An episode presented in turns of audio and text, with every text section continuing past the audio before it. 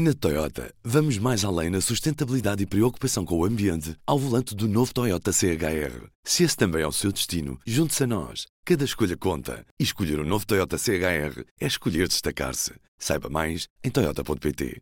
Viva! Este é o Jornal de Campanha de terça-feira, 25 de janeiro. Faltam três dias para o final desta campanha eleitoral e o resultado é uma verdadeira tripla no Total Bola. Ou ganha o PS ou ganha o PSD, ou dá empate. E o resultado, como solução estável, também é tripla. Haverá maioria à esquerda, maioria à direita ou bloco central. Dúvidas para uma campanha ainda em aberto. Isto deve dizer mais uma coisa antes de 10 segundos que faltam é. Não vale a pena fazer teatro. Olha, estou Rio, por amor de Deus. Deus, pátria, família e trabalho. A valorização do trabalho e dos trabalhadores. Agora é que vai ser. É agora a hora de salvarmos o Serviço Nacional de Então vamos começar por colocar duas boas doses de conservadorismo. discursos populistas e incendiários que nós não damos para esse peditório. Quero que Portugal chegue atrasado aos grandes debates que é feito o nosso tempo. Está a ouvir o P24 Legislativas no dia em que Rui Rio afirmou que Costa podia perder as eleições com dignidade. Um olhar para a campanha quando já estamos no sprint final com a jornalista Marta Engenheiro. As sondagens para as eleições legislativas de 2022 prevêem uma disputa renhida entre PS e PSD. Os dados de hoje são da Aximas. O partido Rui Rio apresenta uma vantagem de menos de um ponto percentual sobre o Partido Socialista. A direita, na sua totalidade, representa, pela primeira vez nas sondagens, a maioria dos votos, com diferença de 0,5 pontos percentuais para a esquerda. Na prática, é um empate em que tudo pode acontecer. Tendo a maioria absoluta como uma visão pouco realista, as campanhas eleitorais continuam na rua.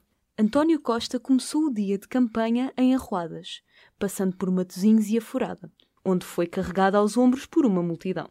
Disse ontem no comício em Vila Real que não tem medo que a oposição derrube o partido. E há uma coisa que podem estar certa: se não foi o diabo que nos derrotou, se não foi o vírus que nos derrotou, não vai ser a oposição a derrotar-nos nestas eleições.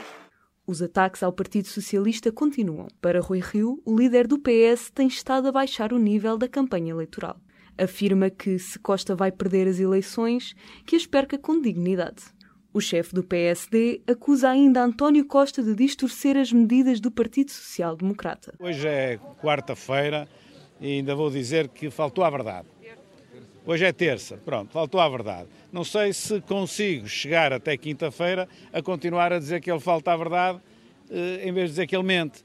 Porque efetivamente é lamentável que pegue no nosso programa, pega, tem afirmações minhas, entrevistas minhas e distorça tudo para tentar enganar os portugueses. Acho que o Dr. António Costa está efetivamente na iminência de perder as eleições. E acho que ele, por aquilo que, que, fez na política ao longo de toda a sua vida, que tem uma carreira política muito longa, podia perdê-las com dignidade. E eu espero que ele aproveite os últimos dias para, no caso de as perder, que é bem provável, o perca com dignidade. Não anda agora aqui a, a, a amedrontar as pessoas, a dizer que eu disse isto quando eu não disse. Em declarações aos jornalistas, Rui Rio disse que os portugueses não irão compreender um regresso da geringonça. Meses depois de o chumbo do Orçamento de Estado ter levado a eleições, duvida que António Costa esteja disposto a dar aquilo que não estava disponível há dois meses. Já Adolfo Mesquita Nunes anunciou o voto na Iniciativa Liberal. A declaração chega não como prova da filiação ao partido de João Coutrinho de Figueiredo, mas sim como resultado da opinião do ex-líder do CDS. O movimento reformista do partido é a justificação dada por Mesquita Nunes para tomar a decisão. O atual líder do CDS, Francisco Rodrigues dos Santos, não se surpreende com o voto, mas recusa-se a fazer comentários. Já Jerónimo de Sousa regressa amanhã à campanha da CDU. O secretário-geral do PCP vai voltar à corrida eleitoral depois de quase duas semanas de recuperação a uma intervenção cirúrgica. Quem também regressa à campanha é João Ferreira, depois de recuperar de infecção por Covid-19. Vamos à estrada, à boleia da campanha da CDU. Hoje com o jornalista Camilo Soldado. No dia em que João Ferreira entrou para o lugar de João Oliveira, a CDU dividiu o dia entre Lisboa e Santarém, embora o tema tenha permanecido essencialmente na esfera dos transportes. Eh, de manhã, ao apanhar um elétrico da Praça da Figueira ao Cais do Sodré, na Baixa da capital, os comunistas quiseram recordar o impacto que podem ter na governação ao acenar com a redução do preço do passe intermodal na área metropolitana de Lisboa. Aliás, eh, sempre sempre que pode, a campanha de, de, da coligação tem insistido nessas conquistas para tentar convencer o seu eleitorado. Ainda assim, no, no essencial, a mensagem eleitoral da CDU, com João Ferreira, neste único dia em que surge como protagonista, não foi muito diferente dos dias em que João Oliveira foi o rosto nacional da campanha. Ou seja, os comunistas defendem que deve haver uma convergência à esquerda para evitar tanto que o PS governe sozinho, ou com o PSD, eh, sobre a possibilidade de uma maioria de direita. Na campanha, as sondagens são sempre, ou têm sido sempre comentadas com alguma distância e com a resposta de que, estou a citar, o resultado da CDU está em construção. De resto, tem sido uma campanha morna, com relativamente pouco contacto de rua, mas essa é uma circunstância à qual a pandemia não, não é alheia. Há comícios, é certo, mas não tem havido almoços, jantares e mesmo as ações de rua não têm sido muitas. Mas eh, para amanhã prevê-se um momento que dará um novo ânimo a esta semana de périplo pelo país. Depois de ter recuperado da famosa estenose carotídea, Jerónimo de Souza regressa à campanha numa ação de rua que está marcada para as 10 da manhã, na Baixa da Banheira. Muito obrigado, Camilo. E agora vamos à análise. Joana Margarida Fialho e Joana Simões, é tempo de começar a olhar para domingo. As campanhas continuam na rua, animadas pelas sondagens que mostram que vai ser uma campanha renhida. António Costa já deixou cair o pedido de uma maioria absoluta. Hoje temos connosco o diretor do Público, Manuel Carvalho, para analisar o possível desfecho destas legislativas. Manuel, com a mudança de discurso de António Costa, ao afirmar que se senta à mesa com todos os partidos, exceto com o Chega, o secretário-geral dos socialistas percebeu que estas eleições não estão tão ganhas como poderia inicialmente pensar. Sim, podemos fazer essa interpretação. Aliás, essa interpretação é lógica. E se virmos bem, eh, não é a primeira vez que há uma inflexão no discurso de António Costa ao longo das últimas semanas. Ele começou por ter uma atitude de alguma abertura, num segundo momento, uh, passou a ter um discurso muito crítico relativamente ao funcionamento da geringonça. Num terceiro momento, uh, com uh, a melhoria da posição do Partido Socialista nas sondagens, ele chegou a acreditar que podia ambicionar uma maioria absoluta e começou a reivindicá-la de uma forma aberta e assumida. E, entretanto, na última semana, começou a perceber que, se calhar, Uh, o pedido de uma maioria absoluta era demasiado ousado e então, portanto, tratou de fazer uma nova, um novo acerto no seu discurso. Tem que fazer isto porque, de facto, tem que medir aquilo que é o efeito ou a eficácia do seu discurso no eleitorado e este ajustamento que ele faz é claramente decorrente da sensação de que o que ele tinha dito antes não estava a funcionar ou, pelo menos, não estava a produzir os resultados que ele esperava. Posto isto, é mais provável vermos uma nova geringonça à esquerda ou um acordo com o PSD? Se o Partido Socialista ganhar eh, as eleições, eu diria que eh, António Costa preferirá governar eh, à Guterres, para usar uma expressão dele, ou seja, ter eh, um governo minoritário que eh, negocia medida a medida, eh, orçamento a orçamento, ora à esquerda, ora à direita, jogando, portanto, até com a possibilidade de poder eh, eh, conseguir medidas à esquerda e à, direita que lhe garantam votos da esquerda e da direita, portanto, para viabilizar a sua estratégia.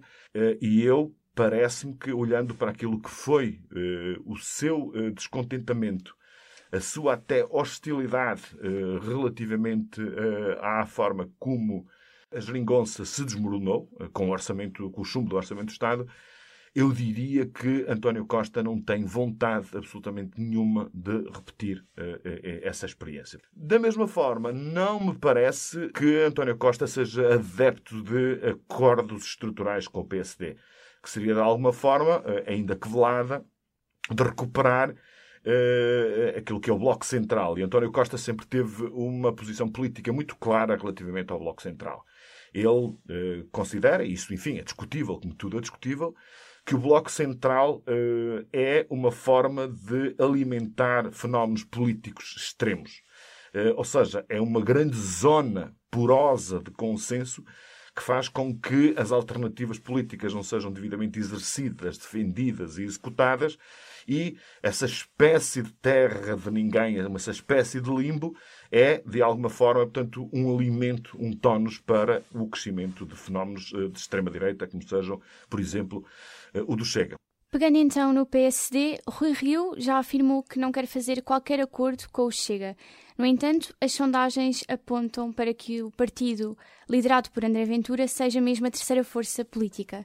Caso o CDS e a Iniciativa Liberal não tenham votos suficientes para o PSD alcançar a maioria, Achas que Rui Rio pode vir a repensar a decisão? Não, não me parece que tenha condições para repensar a sua decisão. Eh, ele já eh, enunciou que não vai dizer não aos votos dos deputados do Chega, em momentos cruciais, como seja, por exemplo, a aprovação do Orçamento de Estado, e coloca o ónus na liderança do Chega. Se, por acaso, eu não conseguir viabilizar um Orçamento de Estado eh, porque o Chega vota ao lado do Bloco e do Partido Comunista chumbando, a responsabilidade é do Chega que está a fazer o jogo da esquerda. Ele está a ir eh, por. Eh, está, está, a tentar, portanto, esboçar já um cenário no qual ele não recusará os votos eh, do Chega, mas não vai fazer nenhum tipo de acordo político, nenhum tipo de cedência, nem nenhum tipo de acordo até de natureza de incidência parlamentar nesse cenário. enfim, que eu acredito que é remoto, dele não ter ter os votos contra do Partido Socialista, toda a esquerda e do Chega, portanto, o que inviabilizará por completo o seu, o seu governo, aí, nesse caso, poderemos ter que correr os riscos de umas eh, eleições eh, num, num curto eh, espaço de tempo e acredito também que Rui Rio ficará numa posição muito mais favorável do que o Partido Socialista. Acho que vai ser mais neste equilíbrio do que no cenário de qualquer tipo de compromisso, de acordo com o Chega, porque Rui Rio sabe que isso seria devastador para o seu eleitorado eh, moderado, seja mais do centro-direita, seja do centro-esquerda, nem os do centro-direita nem os do centro-esquerda estão à espera que ele faça qualquer tipo de uh, movimento nesse sentido. O PSD está à frente nas sondagens, mas com pouca margem do PS. Se tivesses de apostar, quem é que pensas que pode sair vencedor destas eleições? Eu, sinceramente, não, não, uh, não me lembro de umas eleições com tanta incerteza, com tanta possibilidade de uh, um ou outro ganharem. Por isso, eu uh, assistirei com todo prazer a quem quiser correr o risco de apostar, eu uh, não invisto uh, um cêntimo uh, dos meus recursos a fazer esse tipo de aposta, sabendo que não tenho nenhum, nenhum indicador que me diga, pelo menos, qual é a maior probabilidade.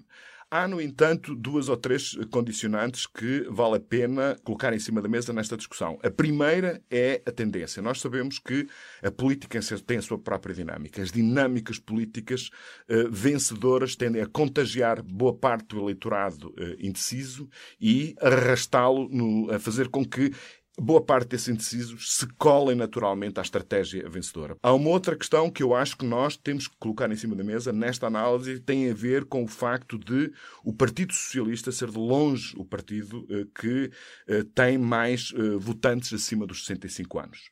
Nós sabemos, portanto, que vai haver no dia 30 um milhão de portugueses que estarão numa situação de isolamento em casa. Isto é, de alguma forma, dissuasor para as pessoas que queiram ir, para algumas pessoas, aquelas que estão mais avessas a risco ou que são mais vulneráveis do ponto de vista de saúde a quererem ir votar. Portanto, é provável que haja um aumento, eu não acredito que seja um aumento dramático, mas vai haver algum aumento da abstenção e é muito provável que a maior abstenção aconteça precisamente nesse grupo etário, o que tenderá também a prejudicar o Partido Socialista.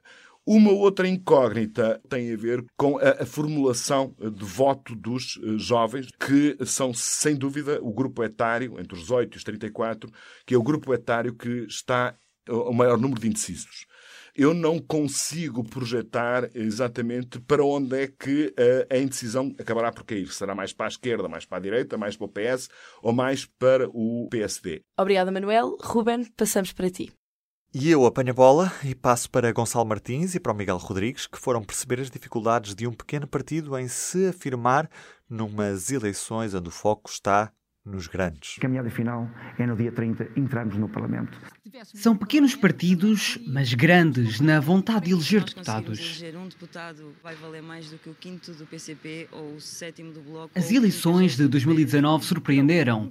Três novos partidos entraram na Assembleia da República. Existe agora mais esperança para quem ainda não chegou lá. Acredito piamente, desta vez vamos ter representação.